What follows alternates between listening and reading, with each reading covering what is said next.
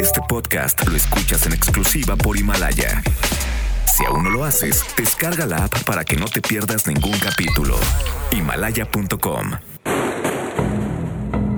Lo primero que me dice el policía militar que me ha invitado a este grupo clandestino de WhatsApp es que me he sacado la lotería. En un chat como este asegura vale su peso en oro, o mejor dicho, en plomo, porque entrar aquí es como si alguien te abriera una puerta secreta que conduce a un mercado negro de armas en México, y que tus compras sean con total discreción, lejos de la supervisión del gobierno. El portero digital de este tianguis de pistolas y rifles de asalto lo dice orgulloso, porque le gusta saber que ha creado una comunidad de la que muchos quieren formar parte, y porque cree que yo estoy interesado en un cuerno de chivo, y él se llevará una comisión por mi compra. Lo conocí como el Ranger, y es un cadenero celoso del grupo de WhatsApp llamado Asociación Civil. El chat era originalmente un punto de encuentro para discutir sobre armas legales compradas a la Secretaría de la Defensa Nacional, pero pronto se volvió un mal necesario según su creador. Muchos integrantes reprobaban sus exámenes de control de confianza al tener tratos forzados y no con el crimen organizado, o eran despedidos.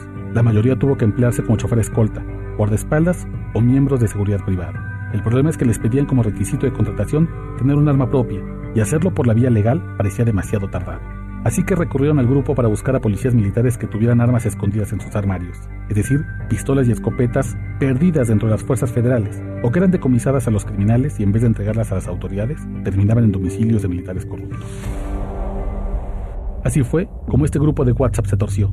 Su acceso se volvió más controlado y sus miembros comenzaron a escribir desde teléfonos desechables con perfiles falsos.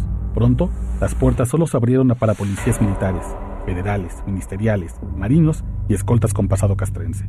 No hay cabida para policías municipales, preventivos ni miembros de seguridad privada a los que les pagan 7 mil pesos al mes. Así, el Ranger garantiza que quienes están en el grupo tienen la cartera necesaria para pagar por un arma. Lo que él no puede garantizar es que alguna de esas armas revendidas, sin registro y sin pasado, no termine en manos de un asaltante o un sicario. El grupo opera sin descanso, desde las 7 de la mañana y hasta medianoche. Ahí se pueden encontrar mensajes como el del usuario El Soldado Gaff, quien oferta un revólver Smith calibre 38 especial en 13 mil pesos y además quiere que le paguen el Uber. Escribe el arma como calidad de nueva, sin registro en la sedena, pequeña y liviana para traerla en la chamarra y que nadie te identifique. Si el mismo usuario que revende una pistola pequeña, discreta, con un caballo y una herradura grabada en oro en la cacha, como la usaban los Zetas. Una Mauser calibre 32 rasurada que reseña como solo para conocedores el mismo que ofrece en 6 mil pesos una arma 9 milímetros, conocida como el Matachilangos, por ser la opción preferida por el 60% de los homicidas en la Ciudad de México. También hay usuarios como el comandante Juárez, que con una nota de voz así busca armarse para fines que solo él conoce. Buenas noches, comando. Aquí el comandante Juárez, a la orden, buscando un revólver 38 limpiecito para iniciar actividades la siguiente semana, pago en efectivo y total discreción.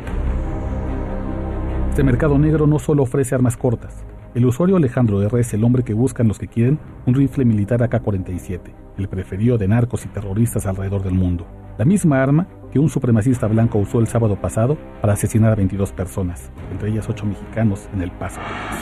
Para ofrecerla, Alejandro R publica una imagen perturbadora en el chat de WhatsApp, el cuerno de chivo en el piso y al costado la chamarra rosa de alguna niña. De inmediato, decenas empiezan la subasta y 30 minutos después el vendedor da por terminada la puja. Ya hay comprador, señoras y señores.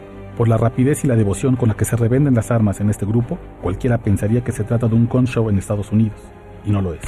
Este es el país en el que también nos hemos convertido. La guerra contra las drogas y la violencia ha provocado que México sea el séptimo país del mundo con más civiles armados, según la organización Small Arms Survey. Hay unas 16.8 millones de armas, legales e ilegales en nuestro territorio, es decir, una por cada ocho mexicanos. Nunca habíamos estado tan armados y hasta los dientes.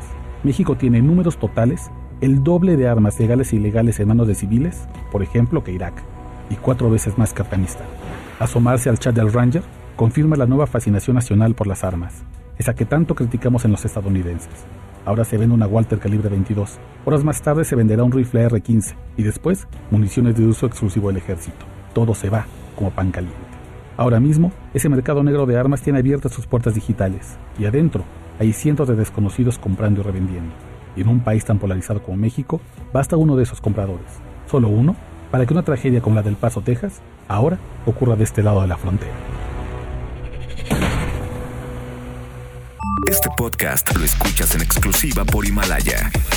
Si aún no lo haces, descarga la app para que no te pierdas ningún capítulo. Himalaya.com